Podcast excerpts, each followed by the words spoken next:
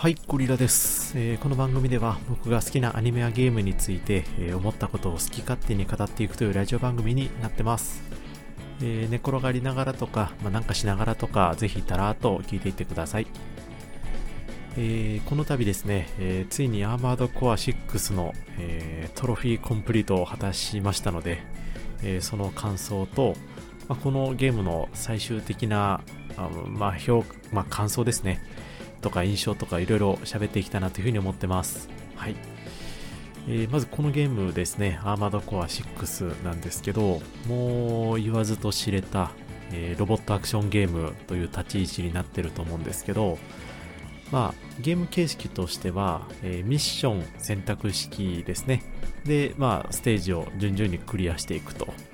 いうことですね。で、時々、えー、選択式のミッションが出てきまして、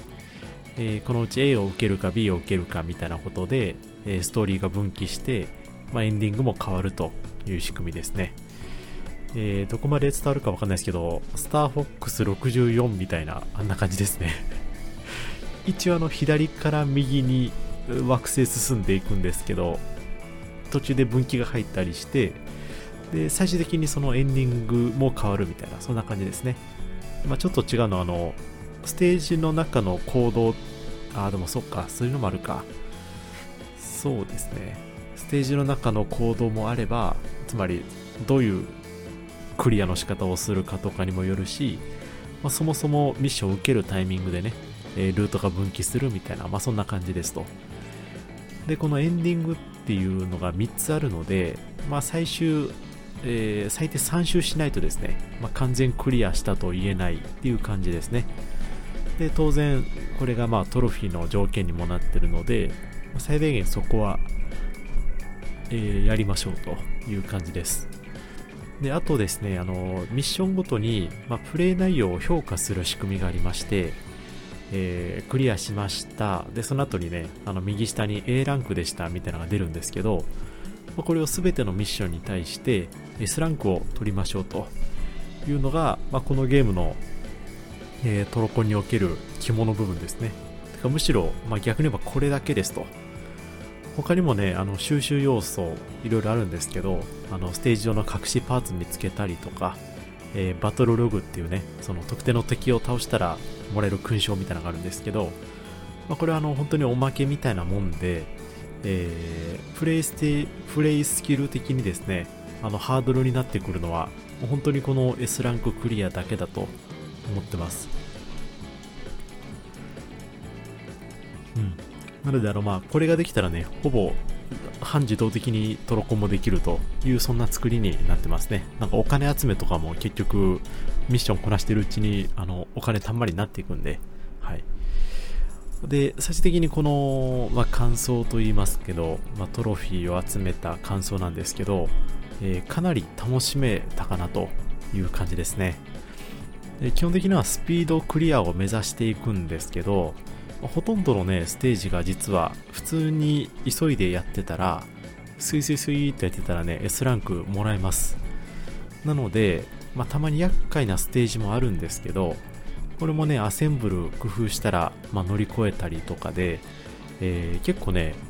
だから何とも言えない心地よいストレスの中で、えー、プレイできたかなと思ってます。で、なんか、アクションゲームに熱中してますみたいな感じですね。えー、これはいけたやろと思ったら A ランクでしたやり直しとかね。まああの、ほぼマリオカートのタイムアタックみたいな感じなんですけど、まあまあ、そういう感じでしたね。はい。で改めてね、このゲームね、あの他のフロムゲーとやっぱ一線を画すなっていうところがあって、まあ、一線を画すというかね、ちょっと明確にここは違うなっていうのがあって、やっぱね、アセンブル変えられるのがね、えー、非常にでかいですと。それこそね、あの赤狼をやったことある人はわかると思うんですけど、赤狼か。赤狼やったことある人わかると思うんですけど、あの序盤のボスのね、鬼行部正隆ですね。あれ、あれ、僕だけですかね、マジで地獄見たのね。で何が問題かっていうとね、あのキャラクターの育成がほぼできないですね。武器も強くできなければ防御力も開けられないと。つまり完全にプレイスキルだけで乗り越えないといけないっていうところででしかもなんかゴリ押し戦法みたいなほぼ通用しなくてですね。で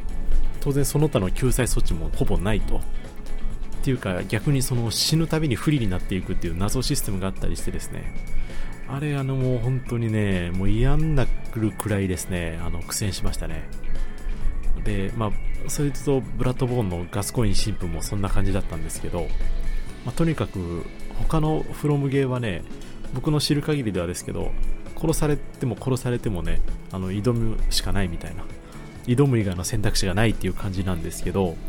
まあ、その点このアーマードコアですねなんて言うんだろう敵と敵の弱点ついたら、まあ、ちゃんと楽に倒せたりとかでねやっぱ火力の強い武器をね積んでいくとねあの一発当たったら戦局変わるみたいなのもあったりしてでまあ結果ゴリ押しでなんとかできるみたいなのも多かったですと、うん、なんでそういうのもあってねあのー、まあなんていうんですかねどうやってもうまいこといけないクソみたいなジタバタみたいなね。そういうのは、まあ、特にその S ランク攻略っていうところに対してはなかったかなと思います。あとそのストレスがほぼなかったっていうのでいくとやっぱロード時間がね短かったのも大きいなと思っててこれ完全に PS5 の恩恵なんですけどでミッションを選択して出撃しますってロード画面に挟むんですけどこれ大体5秒くらいで終わるんですね。なのでなんかあのミッションのやり直しとか、あのー、うまくいかなかったやり直しやみたいな時もですね、で、このロードがスムーズかどうかで、だいぶそのストレス的なところは変わってきたのかなと思ってますね。なんで PS4 だとね、なんか僕はパッと比較動画見た時になんか3倍ぐらい時間かかってたんで、まあ、ここはやっぱ PS5 の性能の賜物やなという感じですね。で、この S ランク、まあ、大体8割方一発クリアできたと思ってるんですけど、ここでね、一番苦戦したのがですね、実は一番最初のチュートリアルステージですと。これなんでかっていうとですね、あの装備の組み替えができないんですね。あの強い武器積んでいけないんですね。なのでガチのプレイスキルが問われるステージですと。よくできてます、本当に。で、基本的にはあの雑魚敵を無視して、まあ、いかに早くボスのところにたどり着いて、まあ、いかに早くそのヘリコプターみたいなのを倒すかみたいな感じなんですけど、このヘリコプターがね、やっぱり強いと。はい。いや、さすがに、あの、負けるってことはないんですけど、やっぱ早く倒さないといけないっていうところで、焦ると、どうもうまく攻撃が当てられないと。ね。こっちのね、あの、焦る気持ちをなんか感知してるかのようにですねあのひらりとかわされたりとかあのアサルトブーストで追いかけてもなんかふわーっと距離取られるみたいなね。でエリア外に逃げられたりするんですけどなのでねこいつはね非常に厄介ですと。なんか動きがちゃんと止まってから接近しないといけないとかねいろいろあるんですけどいかにパルスブレードを当てられるかみたいな勝負なのでえー、距離取られるとね、結局失敗しちゃうということで、多分ね、もう本当に10回以上繰り返したかなと思いますね。しかもボスまでのね、道のりも結構あるんで、まあ、それも含めてなんか苦戦しましたね。うん、で一番最初に苦戦するステージなんですけど、最後も苦しめられたというところで、まあ非常に、あのフロムらしいチュートリアルステージという感じですかね。あとあの、苦労したところで言うと、やっぱ防衛系ミッションですね。なんか敵が、あの、どんどんどんどん湧いてきてですね、あの、ミサイルとかを守れみたいな。つまり相手よりも、あの、敵の攻撃よりも早くですね、なんか相手を殲滅するみたいなミッションがあるんですけど、あれも結構僕はそんなに得意じゃなかったので、なんか攻略動画見ながらやったんですけど、あの、あれ系も結構苦労しましたね。で、あと、あ、そうそう、あの、攻略動画でね、あの、思い出したんですけど、まいろいろ YouTube にね、やっぱミッションごとの S ランクの取り方みたいなのが出てますよ。ただね、この攻略動画のね、情報があの古いんですね。でで、古いってどういうことかというと、あの発売してすぐの情報なので、で残念ながらそこからね、アップデートが入ってまして、え敵の強さとか、こっちの武器の強さとかですね、調整が入ってるんですね。で、大体その、初回ですね、出た当時に強い強いと騒がれていた武器って、あのー、アップデートで顔修正が入ってるんで、で、とある型に積む武器がですね、まあ、最最強扱いされてるんですけど、今プレイしたらそんなでもないなみたいな。まあ、強いんですけど、まあ、そこまで騒ぐほどのものではないなみたいな感じのことが結構あってですね、最初それをちょっとバカ正直に信じちゃってて、なんか、なんか違うなみたいな、なんか気づくまで遅かったんですけど、なんか、で、改めてその動画見たら、その、嘘みたいに相手の体力減っていくんで、多分、発売された当時はね、本当にぶっ壊れ性能やったな、という感じで、ちょっと驚いたりもしたんですけど、まあそういう罠がありつつも、まあ、とはいえ攻略動画はめちゃめちゃ参考になるので、あの、だいぶ助けてもらってました。はい。で、えー、このゲームのね、まあ、ゲームそのものの難易度は当然噛み応えは十分にあるんですけど、トロフィーをね、まあ、コンプリートするための難易度で言うと、まあ、比較的簡単な部類だと思ってます。で実際プラチナトロフィーのね取得率6%ぐらいあったんでまあ他のゲームと比較してもまあ割と優しい方かなという感じですね。まああのそもそもこの S ランク取るための基準がそこまで高くないっていうのが大きいかなと思うんですけど。なんで、まあ、トロフィーコレクターの方はですね、まあ、大変おすすめなゲームとなっております。まあ総合してやっぱいいゲームですよ。本当にねなんかいい感じで熱中できます。あの敵にやられてねあのリトライして何度も何度も繰り返して気づけば2時間経ってるみたいなね。なんかあのあの感覚って結構僕なんか貴重やなと思ってて。人生でねあのああいうことがね得られる体験って意外と少ないんじゃないかなって思ったりしてますね。